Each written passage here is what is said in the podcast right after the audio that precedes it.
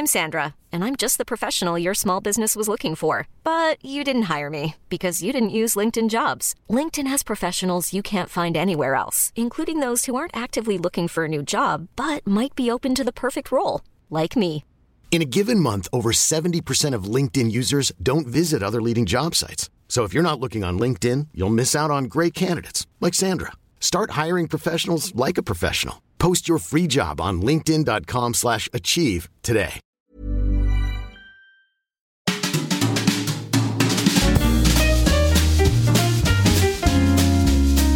Mise à. Les complexes. Alors, avant d'attaquer l'épisode, je voulais vous dire qu'on n'a pas pu parler de tous nos complexes, que ça aurait été un peu trop long et peut-être un peu chiant, mais j'en traiterai beaucoup dans ma newsletter qui est spécialement consacrée au malaise. Pour vous y inscrire, le lien est dans la description de l'épisode, mais vous pouvez aussi le retrouver sur ma page Instagram, Miseama le podcast. Alors on dirait que j'ai un mauvais accent du sud, mais c'est juste pour vous sachiez où se trouvent les E. Miseama le podcast sur Instagram, rejoignez-moi, on rigole bien. Bon épisode Alors oui, cette chaise fait des petits, fait des petits, petits proutes. Est-ce que tu veux une autre chaise? Peut-être, ouais. Parce que je- je- j'en fais moi-même en plus. Ça risque de faire doublon. C'était pas la chaise.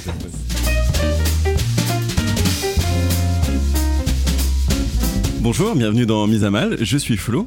Aujourd'hui, on va parler des complexes et le cliché que j'aimerais qu'on mette à mal, il est tout simple, c'est que les mecs n'ont pas de complexe. Voilà. Donc on va essayer d'éprouver ça et surtout on va essayer de creuser un peu plus ce qu'est qu'un complexe parce qu'il n'y a pas que des complexes physiques, il y a aussi des complexes euh, de capacité, des complexes psychologiques, des complexes en tout cas plus invisibles euh, sur lesquels on va débattre. Et pour ça, je vais vous présenter mes deux invités. On a le droit à notre petite présentation du coup? Oui Non, Vas-y. Stylé. incroyable. Ah oui, je fais ça maintenant. Trop bien. C'est le mec dont les vidéos m'ont aidé à dépasser mes complexes à l'époque où je me construisais en tant que jeune adulte. Il a beaucoup parlé de vêtements et de mode et continue encore aujourd'hui, mais en élargissant le spectre et en abordant des thèmes de l'apparence et du regard des autres, il aime les habits comme il aime les brocolis. C'est Lucas de Lucas Laccio. Waouh, incroyable. Merci. Mais je t'en prie. cette présentation Et incroyable. c'est tout est vrai. Tout est vrai. Oui. J'adore les brocolis. J'en mange rarement, mais j'adore ça. C'est vrai que t'en manges rarement Ouais. Oh merde. Ouais. Lucas Gates. pizza. euh, Enfin, tu vois mon corps. Ouais. Pizza, pas brocoli. Oui, mais des petites pizzas au brocoli. Petites pizzas au brocoli, Ça, c'est pas possible. Ananas brocoli, non C'est exact. Putain, Non, l'enfer. Sacrilège. Scandale. Jamais le scandale. scandale à l'antenne. Euh, je t'avais déjà demandé ce qu'on s'attend pas de toi la première fois qu'on te rencontre. Est-ce que t'as un autre truc que juste que t'es sympa? C'était ça ton truc. Euh, ouais, j'ai euh, j'ai trois tétons. C'est vrai? Ouais, c'est vrai. Oh, énorme. Ouais. On dirait un grain de beauté, mais c'est de la matière tétale. Je suis pas sûr. On dit- Il. Non, on dit pas ça. On dit pas Il ça. y a que moi qui le dit. J'étais Euh, ouais, j'ai trois tétons, mais en fait, ça arrive très, très souvent. Mais oui, j'ai connu une meuf qui en avait et en fait, ça ressemble tout à fait à un grain de beauté. Si elle me l'avait pas fait. dit, j'aurais pas compris. c'est une vraie mamelle. C'est une mamelle. Est-ce que t'es sensible? Euh, non, et puis ça tire pas de lait non plus. Ah zut. malheureusement. Parce que tes vrais tétons tirent du lait. Tire du euh, lait, oui, c'est- une évidence. Ah bah, c'est- ça que tu mets le matin, d'ailleurs. Dans Pas le- du lait de soja. Pas du lait de soja. du lait de Lucas. Du lait de Lucas.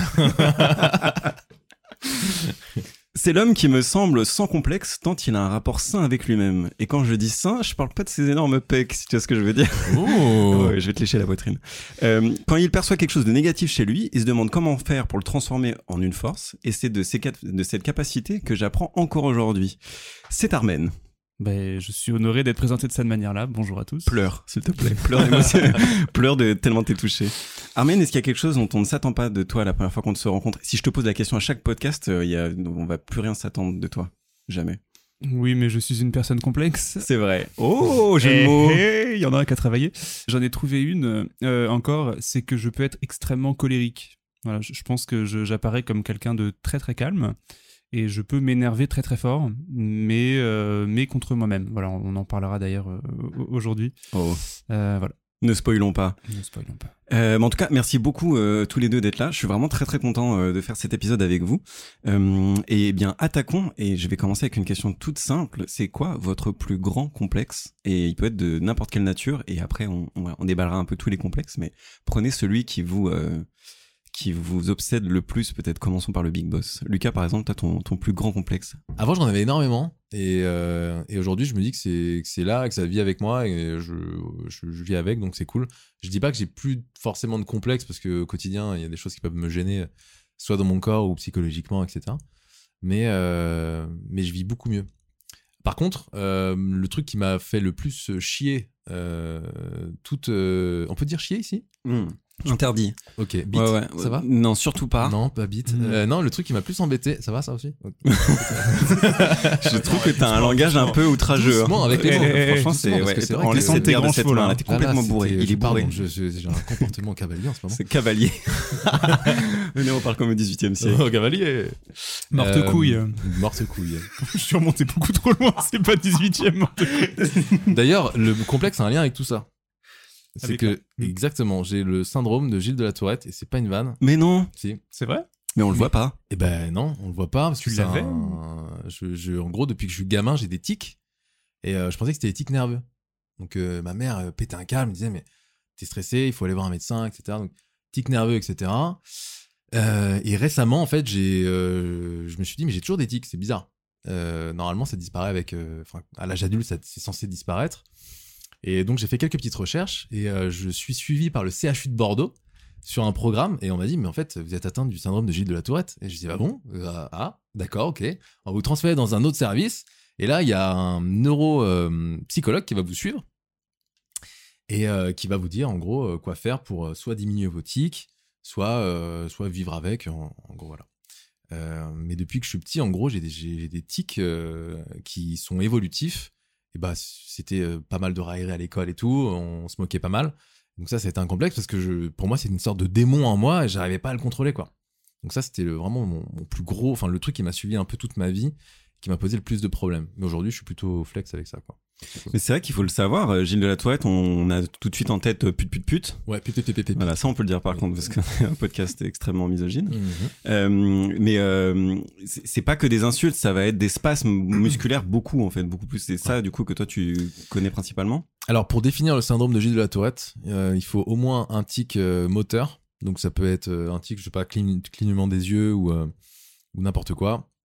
Et un tic vocal. Donc, ça veut dire que si tu, si je fais ou si je me, si je lappe un petit peu avec ma langue, c'est un tic vocal. Hmm. Euh, et ce pendant au moins un an. Ces Ok. tics-là, voilà. Et là, en fait, on détermine un le syndrome de Gilles de la Tourette. Euh, ça peut évoluer, les types, etc. Et, euh, et les plus, évidemment, les plus, on va dire, les cas les plus extrêmes, c'est des insultes, des choses qui sont un peu incontrôlables. Et ça, c'est plutôt pendant l'adolescence. Et euh, j'imagine comment ça va être compliqué euh, pour un parent de voir son, son enfant comme ça. euh, ouais. Mais, euh, mais ouais, donc euh, moi, je suis à un stade vraiment, euh, je suis à 10% du, du stade euh, euh, bit, quoi. Et, et comment, comment tu t'en es sorti d'une certaine manière Et c'est quoi Il y a un traitement Je sais pas du tout comment ça peut. Alors, euh, bonne question. Il y, a un, il y a un traitement, ce qui, ce qui s'appelle des neuroleptiques. C'est ce qu'on donne aussi aux schizophrènes, mais Mhm. à une dose qui est euh, minime. Moi, je suis à 5 mg. Les schizophrènes en prennent 100 à peu près. Voilà.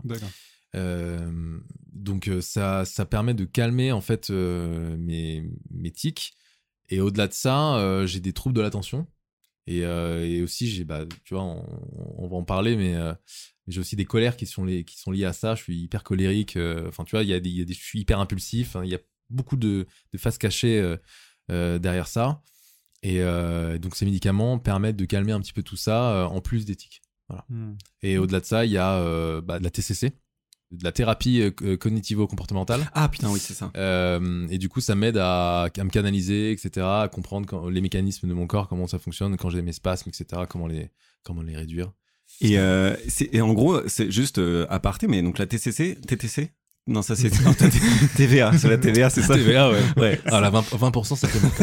20%, c'est pas 5 mg. C'est Macron. Alors, Alors Macron Eh. démission. oh, Euh, c'est euh, c'est euh, la donc c'est TCC hein, c'est ça Ouais. c'est- ok c'est la psychologie en gros qui part de ton comportement pour expliquer pourquoi tu as tel comportement et essayer de détricoter peut-être quelque En- chose En fait, c'est juste pour soigner tes. hum, c'est- C'est c'est vraiment soigner la mécanique. C'est-à-dire comprendre pourquoi tu fais ça et essayer avec euh, du, contrôle de ton corps à euh, justement retenir des choses et, euh, reprendre de bonnes habitudes. Voilà. Il n'y a pas forcément de magie autour de ça. euh, c'est vraiment de la médication et, euh, ces thérapies-là qui m'aident moi au quotidien à, me contrôler. Mais au-delà de ça, en fait, euh, là, c'est très récent. Au-delà de ça, j'accepte totalement euh, bah, d'avoir des tics au quotidien, et de dire, voilà, euh, les gens le voient, euh, mes proches le voient, euh, c'est ok, quoi. Tout le monde le, le voit. Non, non, j'allais dire juste, moi personnellement, j'avais jamais remarqué. Après, on n'a pas passé énormément de temps ensemble, mais voilà. Je le cache euh, plutôt bien euh, Bah ouais, ouais, c'est. dans enfin, premières phases. Hmm. Sauf quand je prends beaucoup d'alcool. Et là, waouh. Allez, vivement ce soir, du On coup, ce plus, soir, tu nous traites de pute. Euh, mais euh, c'est, enfin, moi j'ai passé un week-end avec toi. On dirait qu'on est amants. Je sais pas, ce week-end qu'on a passé ensemble Quoi à Courchevel. Eh ben oui, c'est non, vrai. Armen. Attends, tu m'as Pardon. trompé. Non, mais c'est pas, fallait y aller graduellement. Je suis désolé. pas fait de Euh, surf, mais c'était bien. On n'a pas fait de surf, c'était mieux. Et euh, Surf and turf. Oh. euh, j'ai pas remarqué du tout non plus. Et en plus, ce qui est fou, c'est que tu t'exposes beaucoup, euh, enfin visuellement en fait. Euh, Oui, c'est vrai. Donc c'est- euh, courageux, je trouve, de- qu'on- fait souvent. Ouais. Et bah, en fait, t'y as, déjà pensé du coup que ça pouvait se voir ou en fait bien sûr, et c'est, je, je me contrôle énormément euh, et ça me demande énormément d'énergie de le faire, par exemple devant une caméra ou autre. Il y a Nozman aussi, Ah ouais? qui est atteint du syndrome de Gilles de la Toite et qui en parle dans une vidéo aussi. Et pareil, euh, lui, c'est, c'est, il est atteint, je pense, au même degré que moi euh, et fait exactement la même chose pour se soigner. Mais moi, je savais pas. Ok, bah comme quoi, euh, 'fin, il y a beaucoup d'acteurs aussi qui ont essayé de dépasser des complexes euh, en allant au- au-delà, donc euh, ça peut être une bonne idée de, de s'exposer ou en tout cas d'aller vraiment euh, en direction de sa peur et de se rendre compte que ça va, de sa peur, pas spécialement peur, mais de son complexe et de le déconstruire activement. Et il y a deux ingrédients dans ce que tu as dit qui sont importants. Le premier, je pense, c'est d'accepter. Je pense vraiment que c'est hyper important d'accepter un complexe sans vouloir le changer tout de suite. On peut vouloir le changer après et des fois c'est souhaitable. Mais accepter là où on en est, c'est déjà euh, d'une grande tendresse qui fait beaucoup de différence. Moi, il y a des choses, et on en parlera, que j'ai déconstruites simplement en acceptant d'arrêter de lutter. Et c'est vraiment énorme.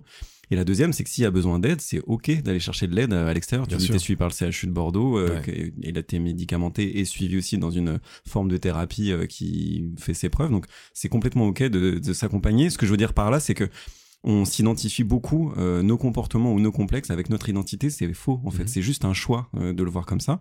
Il y a peut-être des trucs qu'on n'est pas prêt à lâcher euh, sur soi et donc du coup euh, ça fait euh, les accepter avec plus de tendresse. Mais euh, il faut pas confondre en fait nos comportements et nos complexes avec qui on est.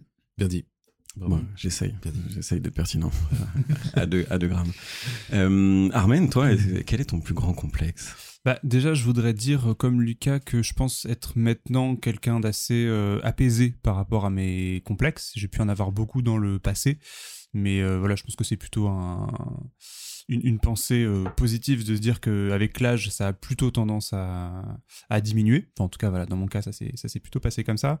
Et si je devais choisir un, complexe, alors j'ai pas de d'énormes complexes, genre qui écrasent tous les, tous les autres, mais si je devais en choisir deux, euh, j'ai un complexe d'infériorité dans mon, dans mon travail, en fait, euh, bah, dû au fait que j'ai changé de travail euh, depuis euh, 3-4 ans maintenant. Euh, j'ai toujours ce complexe de me dire, bah, j'ai pas fait vraiment des études pour, je me suis formé tout seul. Euh, donc du coup, j'ai pas de légitimité. En fait, je suis passé d'un métier où j'en faisais depuis 6 ans, donc la musique. Euh, donc voilà, aussi loin que je me souvienne, j'ai toujours travaillé ma guitare euh, plusieurs heures par jour. Enfin, j'avais une vraie légitimité dans ce que je faisais. Et je sais que je pouvais aller n'importe où, sortir ma guitare et commencer à jouer et me dire, bon, on aime ou on n'aime pas. Mais je sais que je mérite d'être là et que j'ai travaillé pour être ici, j'ai aucun doute là-dessus. Alors qu'en tant que vidéaste, donc mon nouveau métier, et bah j'ai toujours une petite voix dans ma tête qui me dit bah ouais mais t'as pas fait de t'as fait de formation, il y a des gens qui font ça depuis 20 ans, toi t'en fais depuis seulement 4 ans. Euh, donc ce que tu fais bah ça risque d'être moins bien.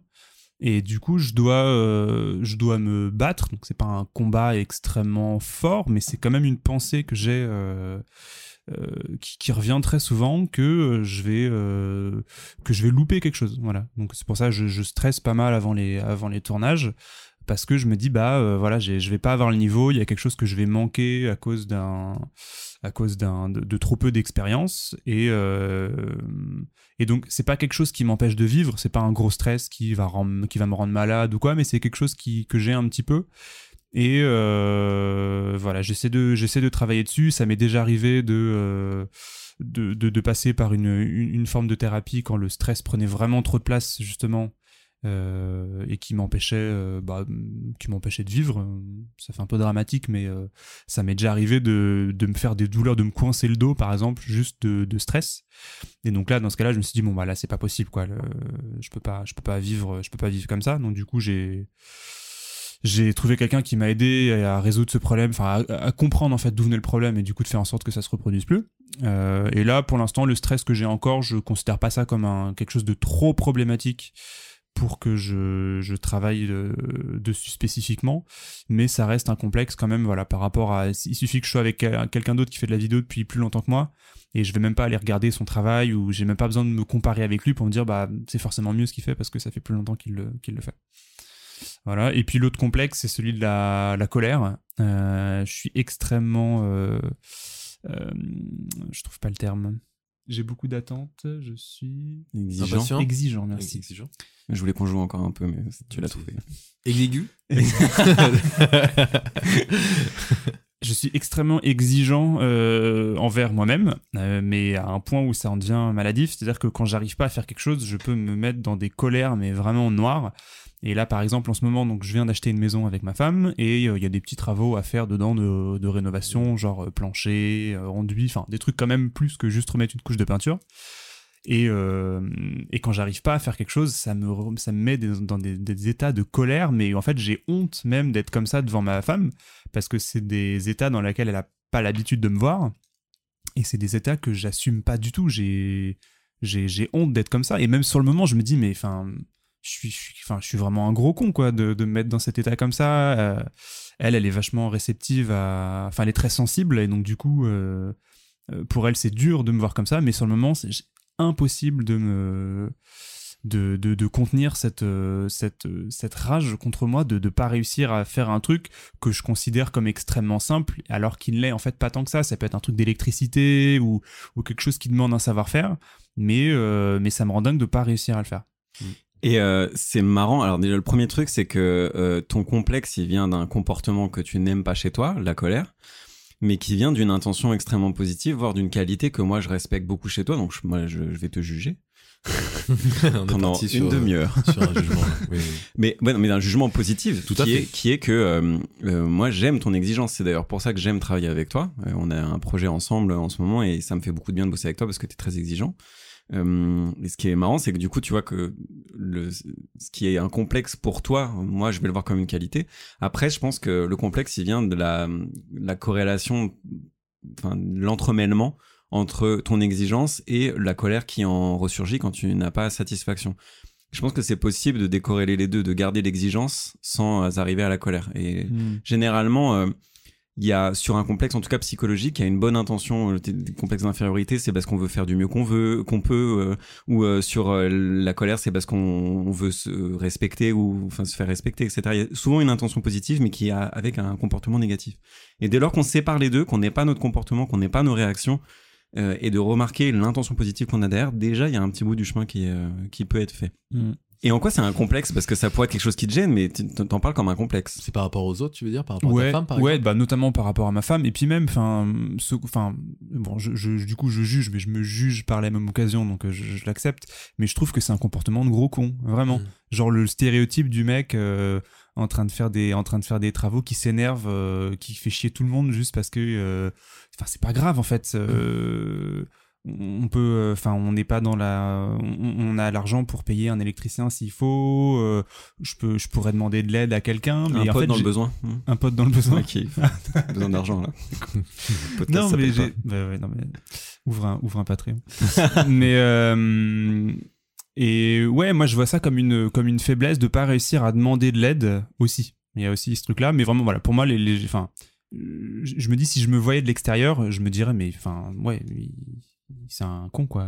Voilà. Et donc, du coup, j'ai honte sur le moment de me comporter comme ça. Hmm. Et toi, t'es complexe? Ton plus gros complexe? Moi, mon plus gros complexe, enfin, ouais, j'ai pas réussi à le dire. Pom- Pomplexe. Le pompette. Le complexe. Le- de- C'est mon nez. Euh, et ce qui est marrant, c'est que euh, quand j'en parle, euh, les gens me disent quoi ton nez? Enfin, et- Parce qu'en vrai, Moi, j'ai tout de suite quoi vu mon nez De quoi tu je l'ai vu comme le nez au milieu du visage. Euh, c'est un complexe hérité. Alors j'ai un nez euh, plus grand que la moyenne. Enfin quoique j'en sais rien quelle est la moyenne, mais Bah, regarde à ta gauche, t'en vois déjà un plus grand, non c'est pas du tout podcastique comme blague. C'est vrai, j'ai regardé à droite. Arménie est à ma gauche. Il y avait personne. c'est mon mur.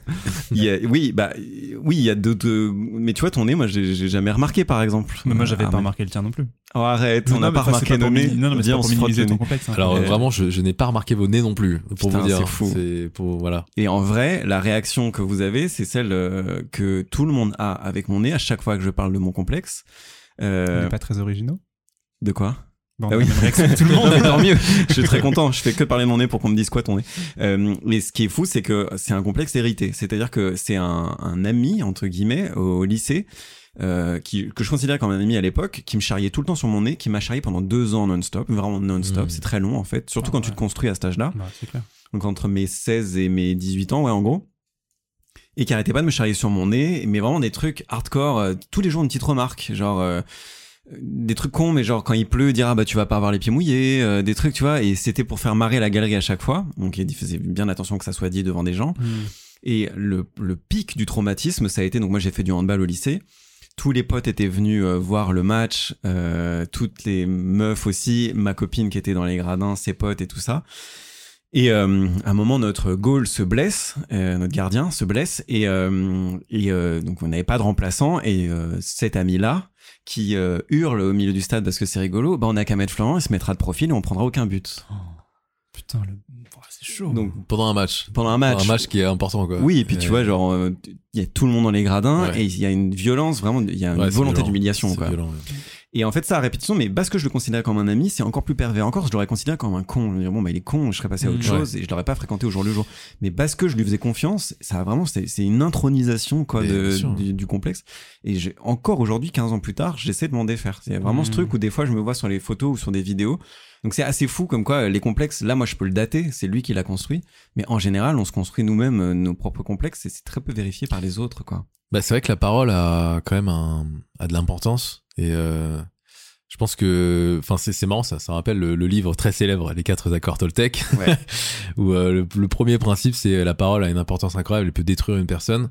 Euh, je pense sur les complexes ça a beaucoup d'importance, surtout quand on est jeune, euh, quand on est gosse, quand on nous dit quelque chose, surtout si ça vient de notre famille ou de nos potes. la, parole, la, la parole a tellement d'importance parce qu'on, enfin, on, on considère ces personnes. Du coup, bah, on le prend comme comme quelque chose de, enfin, comme une vérité, quoi. Et ça peut nous détruire euh, sur, sur plusieurs années, euh, même si c'est une phrase, en fait. Juste en une phrase, on peut, euh, on peut en chier plusieurs années, quoi. sur la famille, des fois, on se prend des commentaires dans la gueule qui partent d'un bon sentiment. Tu vois, je sais que ma mère, moi, m'a dit des trucs pour euh, que je sois plus séduisant ou que je sois plus à l'aise socialement, mais qui étaient tournés négativement. C'est sois pas comme ça, ou fais attention à ça. Et en fait, ce qui est marrant quand tu focalises sur un défaut, genre, je sais pas. Bon, moi, je- du coup, un autre complexe que j'ai eu pendant mon adolescence, c'est que ma mère m'avait dit, qu'est-ce qu'elle m'avait dit? Euh, Un jour que j'ai fait un matin, elle m'avait dit t'as mauvaise haleine, euh, fais attention. Mais tu vois, ça partait d'une bonne intention. Elle disait genre fais ta mauvaise haleine, va te brosser les dents. Mais elle avait rajouté la phrase qu'il aurait pas dû. Elle a dit ouais, moi les garçons, quand j'étais à ton âge, les garçons qui avaient mauvaise haleine, j'avais pas envie de les embrasser. bon, bah, si lui en veux pas. Elle a, elle a pas dit fils de pute. Tu sais, ta mère qui te met à l'amende. Gros fils de pute. fils de pute, bah, maman. Ton père est euh, impuissant, tu m'entends Fils d'impuissant. Fini à la piste. C'est fini à la pisse.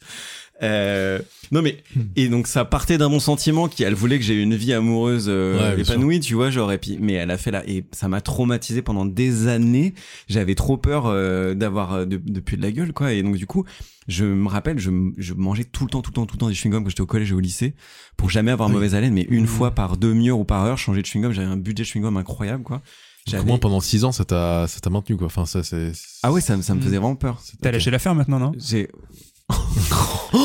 Oh là Voilà, là tu vois. Comment réactiver pour un six ans, six les gars Oh non chewing-gum. Maintenant, je, je pue la tease. Ça, ça, va à tout le monde. C'est accepté socialement, a pas de problème. Avec des alcooliques. On a tous la même odeur. Toi, t'as des souvenirs de. Ouais, j'ai des Ça souvenirs de ça. Euh, je sais que ma mère me disait euh, très souvent, elle me disait deux choses. La première, c'est que j'étais euh, un peu gros. Parce que j'étais j'étais un peu gras, grassouillet quand j'étais petit. Et du coup, je me disais, euh, bah, si ma mère me le dit, c'est que c'est vrai. Du coup, bah, enfin, je suis comme ça. Donc, je vais maintenir ce truc. Donc, en fait, Mhm. euh, j'ai été euh, grassouillet pendant très longtemps. euh, parce que j'imaginais que c'était la normalité, en fait. Ah oui, d'accord, ok. Et en fait, c'est vraiment rentré dans ce sens-là, tu vois. Et, euh, et j'ai d'autres personnes dans ma famille qui me le disaient aussi. Et je me dis, bon, bah ouais, bah, c'est- c'est- ok, donc c'est comme ça, quoi. C'est un complexe, c'est horrible, c'est chiant, c'est- mais c'est c'est comme ça. Et la, la deuxième chose que ma mère me disait, c'est euh, j'ai j'ai une maman un peu poule et elle me disait que j'étais fragile. Et ça, en fait, ça m'a, ça, ça me choquait parce que je me dis, mais pourquoi elle me dit ça? Hmm. elle me dit, je suis pourquoi elle me dit que je suis fragile et tout? Je, je suis pas fragile. Je, enfin, je suis avec mes potes, tranquille. En fait, elle voulait juste me protéger en me disant non, non, non, toi, euh, fais gaffe, ne bois pas trop. euh, si t'es si t'es ado et tout, ne bois pas trop. Euh, parce que euh, bon, t'as un organisme qui est fragile. euh, parce que c'est vrai que je suis allergique à l'alcool, mais ça c'est pas, Mm. c'est une broutille. C'est un Ça détail, va. ça. Et je pense qu'elle a maintenu ces trucs-là. Et en fait, j'ai moi j'ai juste retenu le mot fragile. Hmm. Et là, je, en fait, dans ma tête, ça se bousculait. Je me dis, mais pourquoi elle me dit ça? Ok, ça se trouve, je suis vraiment fragile. Et en plus, c'est ma mère qui me le dit, quoi. C'est horrible. Mm. Donc, j'ai dû déconstruire ce truc-là un peu toute mon adolescence. Et à, à quel âge, justement, t'as réussi à te défaire de, ces, de ce truc-là? Tu vois à peu près euh, Euh, très tard, je pense, euh, vers les coups de 20, euh, 25 ans à peu près. Ouais, c'est ça, ouais, je pense que ça met, ouais, ça met du temps. hein. Putain, ça met du temps, ouais. c'est fou. J'avais un truc de poids, moi aussi, mais alors j'arrive pas à me rappeler si, si ça venait de l'extérieur aussi ou si c'était que moi. Mais vraiment, depuis, mes, bah, depuis l'adolescence, donc 14, 14, 13, 14 ans, je me suis toujours senti euh, bah, un, peu, un, peu, un peu gros, un peu chubby, quoi. euh, euh, pas, pas du tout obèse, mais en tout cas trop, trop gras par rapport à ce que je voulais.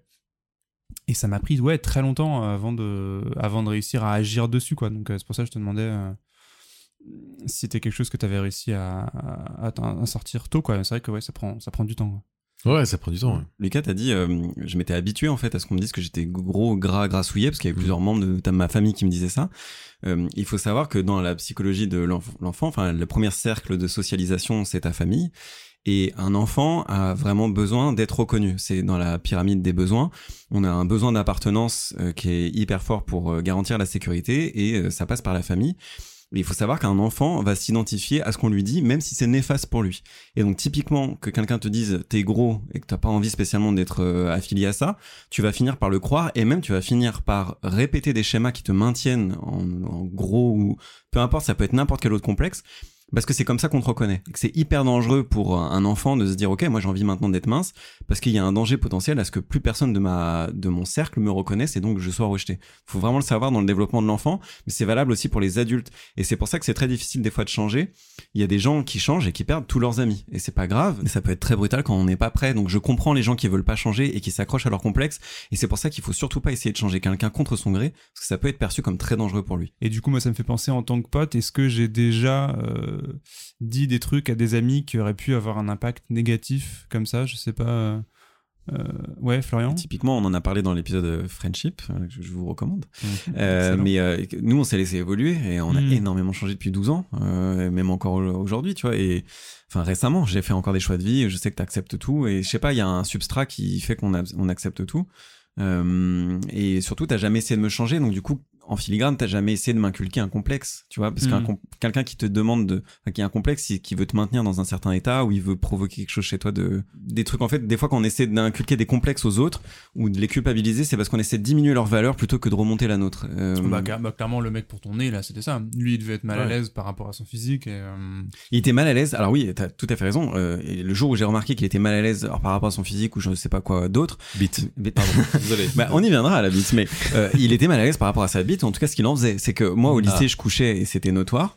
Euh, te gros baiser. plaisir, Ouais, il putain. était gros, Ah, baiser. dire, Mais non, mais Un bon gros baiser non, mais en plus, c'est pas, pas, j'étais pas un queutard au lycée. J'ai eu deux copines au lycée, euh, mais ça se passait hyper bien. Puis elles étaient dans, elles étaient dans nos groupes de potes, donc c'était assez. euh, des- tu vois, t'es au lycée, quoi. Donc, euh, enfin, moi au lycée, je, il y a un moment dans la soirée, tu t'absentes et tout le monde sait que ce que t'es en train de faire parce qu'il y avait ta meuf euh, Bah oui, tu vas est plus là non euh, sur sur elle. Sur elle, ouais. Le kink.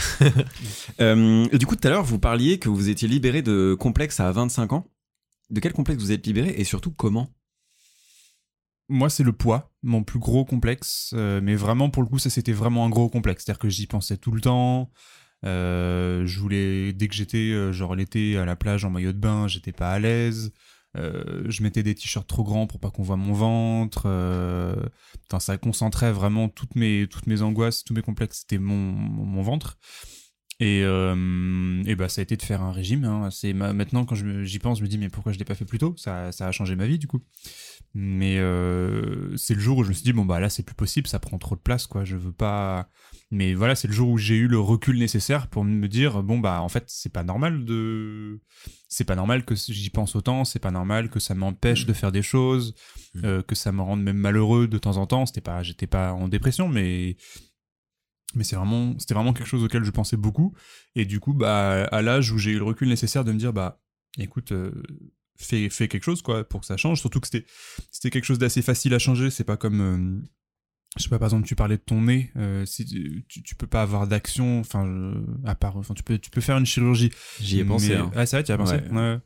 Mais euh, là, perdre du poids, c'est quand même, enfin, quand on est motivé et quand on n'a pas de, de, de problème génétique en particulier, c'est quand même relativement simple de, de perdre du poids. Euh, en tout cas, dans mon cas, ça l'a été. Et du coup, voilà, euh, en un an, c'était plié. Et, et, voilà. Et pour moi, maintenant, c'est du passé, mais c'est quand même quelque chose qui me, qui m'a marqué à vie. Je fais quand même encore toujours attention à ce que je mange. Euh, ça peut m'arriver des fois de temps en temps, genre, bah, ma femme, elle hallucine un peu. Genre, des fois, je peux être devant la glace et et, je suis, enfin, je suis pas à la limite de la maigreur aujourd'hui, mais euh, enfin, je suis fin en tout cas, et je peux genre euh, faire un petit pli de peau et dire oh là là, je suis gros et tout, et, limite même ça pourrait passer pour euh, pour de, la moquerie, tu vois, genre oh là là, je suis gros, genre oh là là, regardez comment je suis fin, alors qu'en fait non, il y a des fois où je me trouve vraiment gros, alors que non, je ne le suis, je ne le suis plus. Mais mais voilà, je me sens mille fois mieux dans mon corps maintenant. Et, euh, et j'espère ne jamais euh, ne jamais reprendre du poids et a priori c'est plutôt bien parti mais... Et ce qui est marrant, c'est que, enfin, ce qui est notable, c'est que dans ton cas, euh, ça a été une volonté de toi à toi de dire je veux perdre du poids. Ouais. Il n'y a pas eu d'élément déclencheur extérieur. non je je crois pas non franchement j'y réfléchis vraiment mais j'ai pas eu de j'ai jamais eu aucune remarque je crois parce que j'ai j'ai- quand, quand j'ai dit aux gens que je voulais commencer un régime et tout les gens me disaient mais t'es pas t'es pas gros en fait et je sais pas non c'est connu je Je c'est sais connu quand tu as commencé ça. d'accord C'est connu à la période où tu as commencé à courir 10 km par jour. Je me rappelle, tu as fait ça tous les jours pendant un an.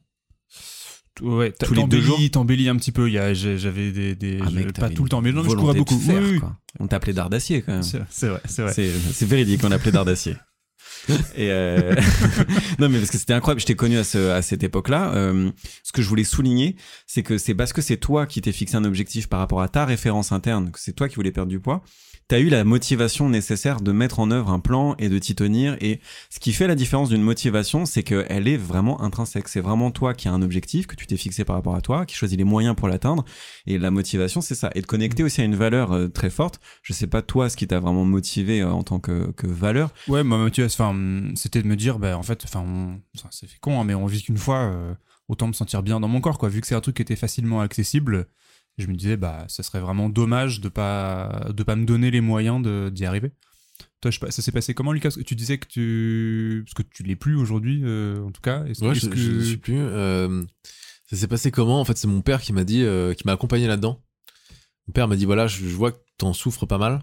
Parce que mes parents sont, sont divorcés, du coup, on se voyait pas souvent avec mon père. Et il voyait juste ce truc que, voilà, il voyait que je- je- j'en souffrais pas mal. Il me disait écoute, on, on va faire ça ensemble si tu veux et tout, c'est c'est cool, t'inquiète pas.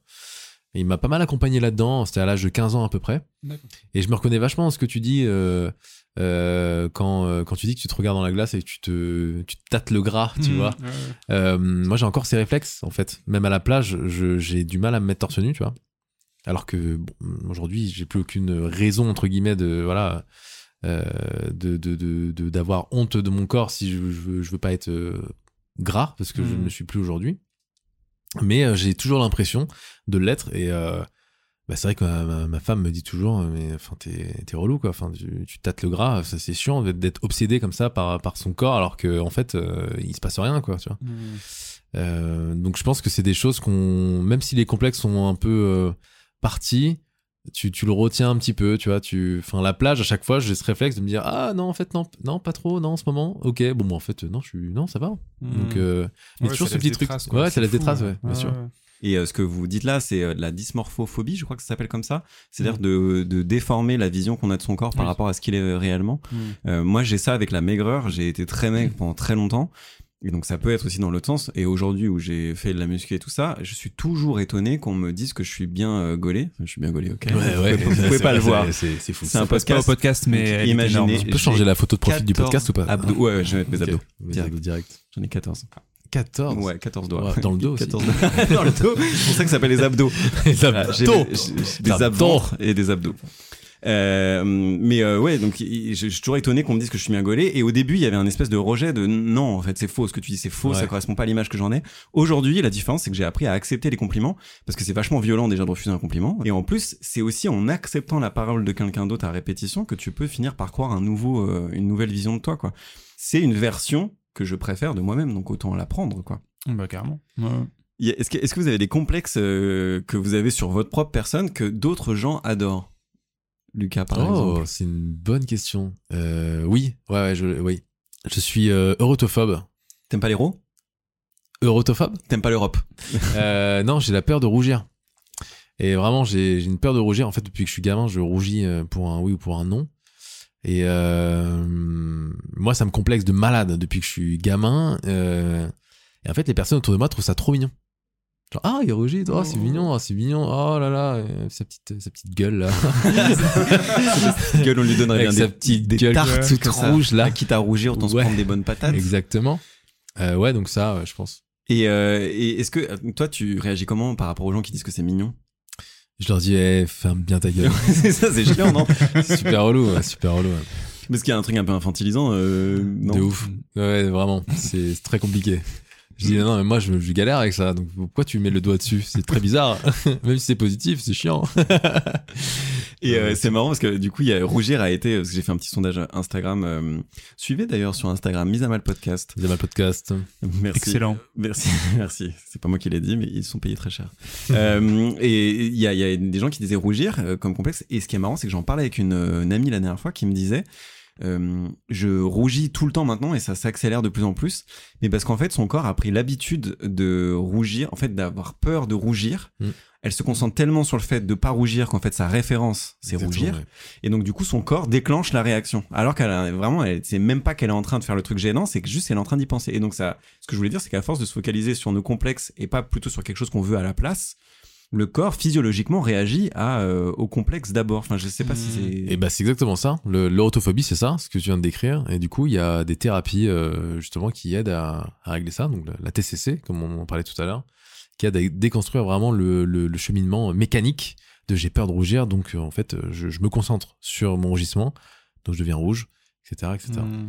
Et toi Armen, est-ce qu'il y a quelque chose que t'as que- Bah, euh, complexe ouais, y a- adorable Adorable. adorable. Bah après bon moi mon mon référentiel en matière de relations est quand même euh, limité mais bon ma femme bah, j'ai un petit complexe de nez petit mais vraiment tout petit c'est-à-dire que euh, euh, enfin j'ai pu avoir un complexe de longueur de, de nez et maintenant je l'ai accepté et j'en suis même plutôt fier d'avoir ce trait euh, euh, de génétique arménien euh, en, en- en moi Terni, hein. je suis arménien, Putain, oui, d'origine arménienne. Et euh, mais voilà, quand je le dis, ma femme me dit, enfin elle, elle trouve que j'ai un super bonnet et voilà. Mais bon, après c'est ma femme, donc évidemment, elle va pas me dire, ah il est moche ton nez. Bah ouais, mais tu vois, c'est pas si. Elle te crache dessus. Mais c'est pas si évident ce que tu viens de dire. Tu dis, eh, c'est ma femme, donc c'est normal. Bah en fait, non. Moi, Mhm. j'ai été avec des filles qui ont vachement insisté sur des traits de caractère qu'elles n'aimaient pas chez moi. Bah ça te crée des complexes, quoi. Donc euh, c'est. Et C'est clair que ton entourage, moi je pense, si, si je me sens aussi bien maintenant, euh, c'est parce que maintenant, ça fait bah, plus de 10 ans du coup que je suis et avec ma femme et, euh, et avec, euh, avec ce meilleur ami extraordinaire, euh, Florian, à mes côtés. Ah, c'est qui c'est. Et euh, non, mais enfin voilà, je- j'ai j'ai la chance d'être entouré de, de personnes qui, qui m'envoient que des, que des bonnes ondes, on va dire. Et, euh, et c'est clair que ça participe à, à mon bonheur et à, et à mon bien-être et à, au lissage de mes, de mes complexes, on, peut dire. Toi, tu, tu as des, des choses qui te complexent, mais qui, Ils sont mignonnes. qui, sont, qui sont bien mignonnes Putain, Mm. je m'étais même pas posé la question à moi. Ah bah si je m'attendais à ça. Ah non, mais vous m'avez trop surpris. hein. arrêtez, euh, Bah, Moi, mes pecs, ouais. mes pecs, Bah, on tes vergetures de- vergetures de pénis. de- depuis mon élargissement, il est tout stretché. Cette ventouse. Mais alors, euh, le pénis qui est une ventouse en vrai. Hein. Ce qui est une. euh, Le gland est une euh, est une pompe, enfin est une ventouse, est conçu en ventouse. Ah ouais, fun fact. Le gland, pourquoi il a cette forme là C'est qu'il est, il est conçu, non, il est conçu dans cette forme pour aller aspirer le sperme de potentiellement de concurrents euh, spermatiques. Donc ton ta bite, elle est faite pour. C'est pas une blague, c'est vraiment vrai. de concurrence, c'est-à-dire. de parce que- concurrents spermatiques. D'accord. On en rencontre pas tous les jours, mais il y en a. hein, attention. c'est vrai que j'ai jamais rencontré de concurrence spermatique. Ah euh, ouais, ouais, J'espère pas d'ailleurs les rencontrer un jour. La surprise Hop là, concurrence spermatique. Et donc Et du on coup, parle de. Pardon, ouais, je voulais parler de bite ouais. Ah, ok. Tu veux parler de bite aussi? Non. Ah, alors vas-y. Je vais tout ruiner en parlant de bite. Non, non, vraiment, j'ai pas de. En une gorgée de Enfin, je peux parler de aura hein, mais. Non, non, vas-y, parle de ce que tu, d'autre chose. De parle pas de bite? Pas, parle pas de bite si tu De peux. quoi je peux C'est parler? ni oui ni bite. Je pouvais- J'avais de la pétanque en tête, mais je pensais pas intéressant. Ça parle de boule. Ça dépend du nombre de. C'est vrai. Oh, oh là là, ah là Ah c'est là pas là. mal, C'est pas mal. Euh, Vous, la, la bite, ça vous a déjà complexé, les gars, ou pas? Eh Ben alors non, mais tu voulais parler de bite du coup. Ouais. c'est le vrai, vraiment, qui est très chiant, le gars qui est invité sur ce podcast. Euh, moi, je veux parler de ma bite. Ouais, vas-y. Non, non, vas-y, j'ai déjà parlé. C'est mon podcast, je fais ça toutes les semaines. Est-ce qu'on peut parler tous de notre bite ce soir En ça, même temps oui, en oui, même temps Allez, Allez, 3, un, 2, deux, 1. trois. 3 Très moyenne, centimètres, pas 30 000 intéressante, centimètres. vraiment. Quoi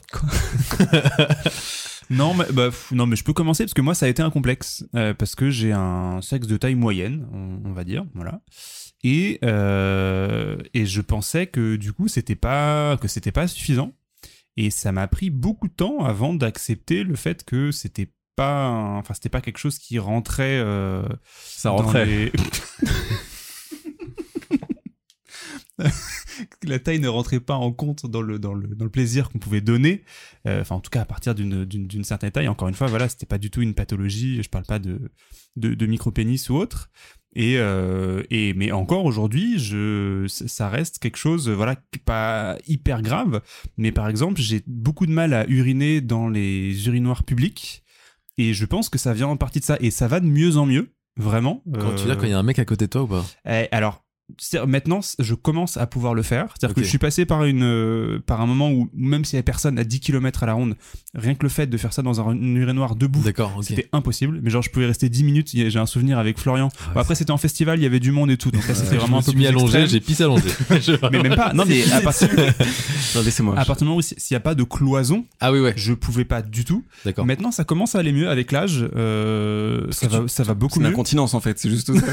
avec, avec l'incontinence, je, je pisse Je le fais facilement. pas dans les urinoirs, du Voilà, coup, mais je le dans fais ma dehors, couche. quoi. Dans une couche. Non, non, mais euh, et, euh, et clairement, en fait, ça, ça, ça, ça vient de là. C'est que j'avais un, un truc un peu en, en, en tâche de fond. De, j'ai pas un, j'ai pas un gros sexe. Et du coup, ça, ça m'a, ça m'a complexé. Mm. Ça a pu me complexer par le, par le passé. Voilà. Et question, euh, le complexe il vient d'une comparaison, Et, bah oui, bien sûr. et du coup ça vient d'où? Ben non, mais clairement, le porno, ça a été un, ça a été un motif de comparaison. Alors, ce qui est très étonnant, c'est que j'ai découvert le porno euh, assez tard, mais, euh, mais malgré tout, ça a eu un, ça a eu un impact là-dessus Mm. et, euh, et clairement, ouais, j'ai pas pu m'empêcher de me, de, de me comparer et du coup de me rabaisser et de me convaincre que j'avais un petit sexe, alors que concrètement, c'est pas le cas. Et c'est marrant parce que le complexe vient souvent d'une comparaison, euh, et je pense que c'est intéressant de se poser la question par rapport à quoi? C'est que genre j'ai un gros nez par rapport à quoi, j'ai un petit sexe par rapport à quoi, euh, je suis colérique par rapport à quoi, et de se demander d'où vient la référence, d'où vient la norme, et après, une fois que tu as identifié ça, mais du coup tu veux quoi? Quel est l'autre modèle qui te ferait du bien? Si tu peux pas changer physiquement, par exemple la taille d'un nez ou d'un sexe, mais demande-toi qu'est-ce que tu voudrais avoir comme pensée quand tu vois ton sexe ou ton nez euh, qui te ferait du bien à la place? C'est voilà. Mm. petit Ouais, non, mais conseil. c'est- c'est les gens qui ont ouais. confiance en sûr. eux, c'est des gens, et je pense à Navo, euh, Bruno Muschio, qui est donc euh, le binôme de, de Kian Kojandi, euh, des, des auteurs, entre autres de Bref. Qui est mon frère Qui est- Non. Félicitations. Tu me le présentes. Mais vraiment, moi, je suis très admiratif de, de ce type. Et j'écoute énormément de podcasts où il est dedans parce qu'il a une confiance, lui, qui est innée, qui dit qu'il a hérité de sa mère, comme quoi l'éducation, c'est Mm. vraiment important. Et en fait, ce qui est fou dans la confiance qu'il a, c'est que c'est pas un ego de- démesuré, c'est juste qu'il est en référence à ce que lui, il aime et à ce que lui, il veut accomplir. Et donc, du coup, c'est pas qu'il est égotique ou qu'il est complexé, c'est juste qu'il est en référence interne, c'est tout. Et la Mhm, confiance, c'est que ça, quoi. Et toi, la bonne grosse tub, euh, du coup. euh, Bah écoute, ma tub, euh, moi, elle impressionne, hein, je veux dire. Non, c'est totalement faux. Alors, j'ai euh, j'ai eu le, le même complexe que toi euh, à l'époque. Euh, D'ailleurs, faire pipi euh, à côté de personne, Hmm. c'est impossible. Encore, Vraiment, ouais, je- encore je- maintenant. Encore aujourd'hui. ben- Je sais pas si c'est lié à, à la tub ou quoi, mais c'est- c'est juste que c'est très gênant, quoi. J'arrive pas du tout. Mais euh, pendant très longtemps, j'ai cru que j'avais une, une petite tub. Et je me suis dit, mais c'est c'est bizarre, ça vient d'où? En fait, c'est euh, quand on comparait notre tub avec euh, mes cousins. Hmm. euh, bah, c'est vrai que euh, quand t'es un peu timide et que t'as pas envie de montrer ta tub, bah là, ta tub attend, ça se cachait un peu, quoi. Tu sais, elle est Hmm. là, genre, ah non, me montre pas, qu'est-ce que tu fais? Euh, Du coup, on dit, ah, t'as une petite tub en fait. Et toi, t'es là, tu dis, bah, non, bah je crois, enfin, ok, d'accord, euh, j'ai peut-être une petite tub. Euh, mais en fait, quand j'ai grandi, je me suis dit, mais, mais pas du tout, en fait. Pas du tout, Hmm. du tout. et c'est, comme tu le disais, en se comparant, qu'on arrive à ces, à ces conneries-là. Ça peut, enfin, moi, ça m'a pas trop miné. euh, pendant mon enfance, mais ça peut, ça peut détruire des, gens, j'imagine. Non, et ce que, ce que j'ai appris aussi euh, un, peu, un peu plus tard et qui m'a, enfin, un peu plus tard, euh, je sais pas, à, l'adolescence et qui m'a beaucoup fait de bien, c'est qu'en fait, il y a, il y a plusieurs types de, enfin, en gros, c'est le rapport de taille entre quand le, ton sexe est pas en érection et, et en érection. Et donc, du coup, il y avait deux types de personnes. Il y avait les euh, showers, donc ceux qui, qui se montrent. Donc, euh, quand ils sont pas en érection, ils, ils ont déjà un sexe de bonne taille, mais qui changent pas tellement de taille, en fait, quand ils sont en érection. Et puis les growers, donc ceux qui grossissent, qui grandissent, et qui ont du coup, quand ils sont pas en érection, vraiment un, un petit sexe, mais qui va du coup euh, énormément grandir quand ils sont en érection. Voilà. Et moi, faisant partie de cette deuxième catégorie, euh, genre, euh, je pense que c'est un peu le, il y, a- il y a un syndrome dans le syndrome du, du vestiaire ou un truc comme ça. Il y a pas un truc comme Mhm. ça, chez- enfin, de, Mhm. de pas vouloir montrer Ouais. sa tub. euh, Mhm. et, et moi, ça vient, ça vient clairement de là, quoi. Ouais.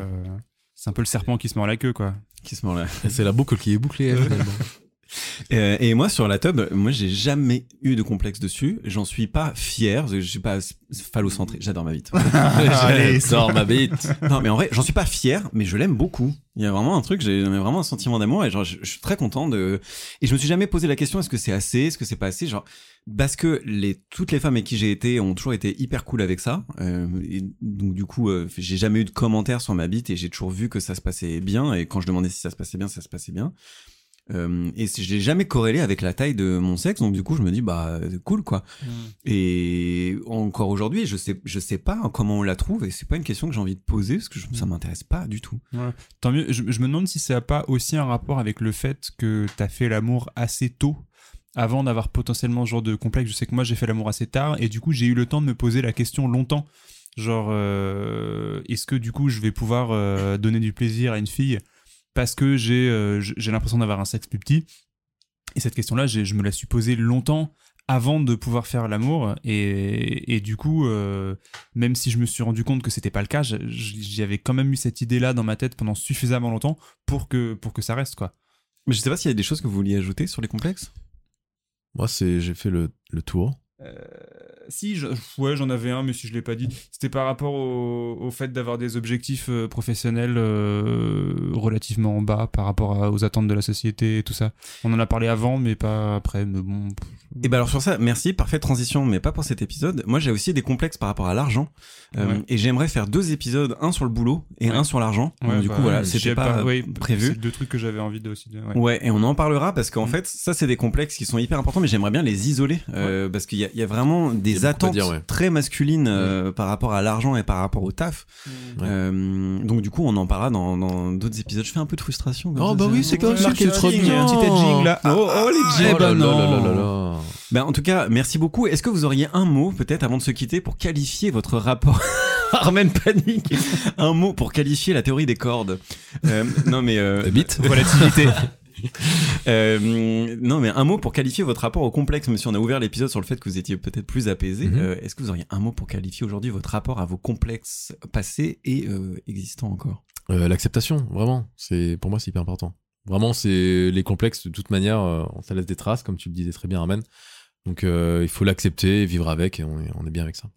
Et tu fais bien de dire acceptation et pas euh, tout régler. En fait, c'est pas obligé de tout régler. De la Non. même manière, c'est pas obligé de tout déconstruire. Bien sûr. Accepter, c'est déjà énorme. Exactement. Moi, je dirais bienveillance. Un peu pareil. C'était juste pour trouver un synonyme. Je suis d'accord avec ce qu'a dit Lucas. Et voilà, les, les accepter, en avoir conscience et se rendre compte qu'on a la chance de, vivre avec.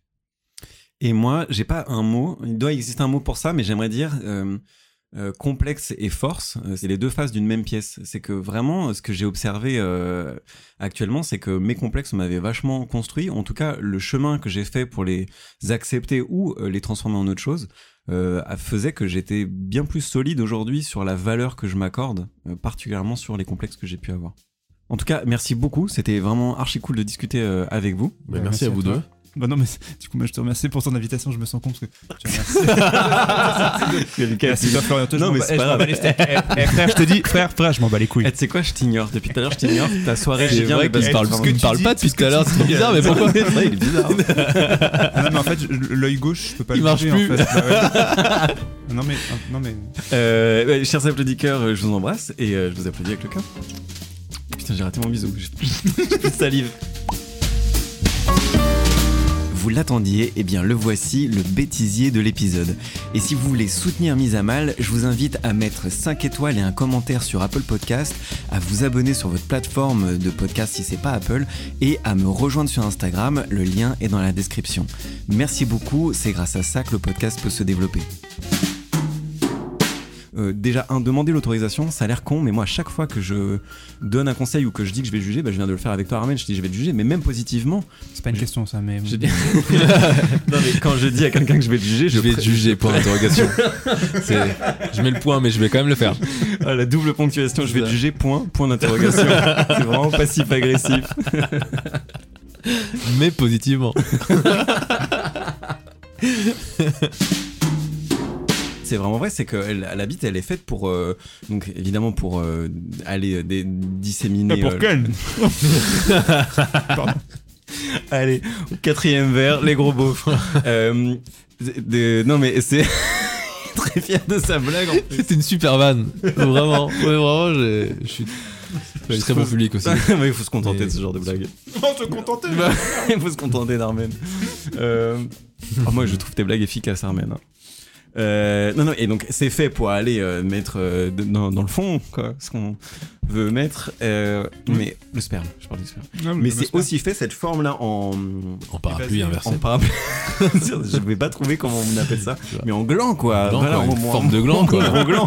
Forme de bon vieux gland, là. Hein Alors. bien évasé. Eh oui, bah le ouais, gland, il est en forme de, Tout à fait. de gland. Euh, et c'est fait pour aller aspirer euh, Sperme des autres. le sperme des autres. C'est vraiment vrai. Non, D'accord. Voilà. Dans, ok.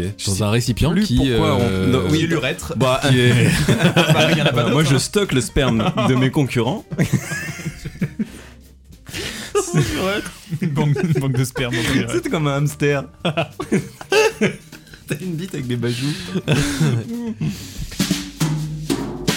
Si, non, mais au début, tu pensais, tu prenais ça un peu comme une blague ou tu le prenais pas au sérieux ou... Au tout début, alors quand j'ai commencé à me muscler et à rencontrer des femmes à l'époque où je le faisais, il y a eu une meuf qui m'avait dit, euh, qui était en histoire de l'art, c'est important, et qui m'avait dit tu ressembles à des tableaux de je sais plus qui, euh, où c'est que des corps d'hommes nus très euh, esthétiques. Et euh, vraiment, je me suis dit, quelle bâtarde, elle se fout de ma gueule. euh, alors que vraiment, pour elle, c'était sincère. Je lui avais dit, mais Mhm. ça se fait pas. c'est marrant, c'était un compliment. On se disait, eh, Ça t'es se fait pas dire que je suis extrêmement beau. C'est horrible. eh, t'es trop T'as pas méchante honte en fait. T'as pas honte. Je t'ai donné de l'amour avec ma, ma pompe à sperme, mais toi, t'es Toi, tu me traites de David, mais ça va pas. t'es une malade.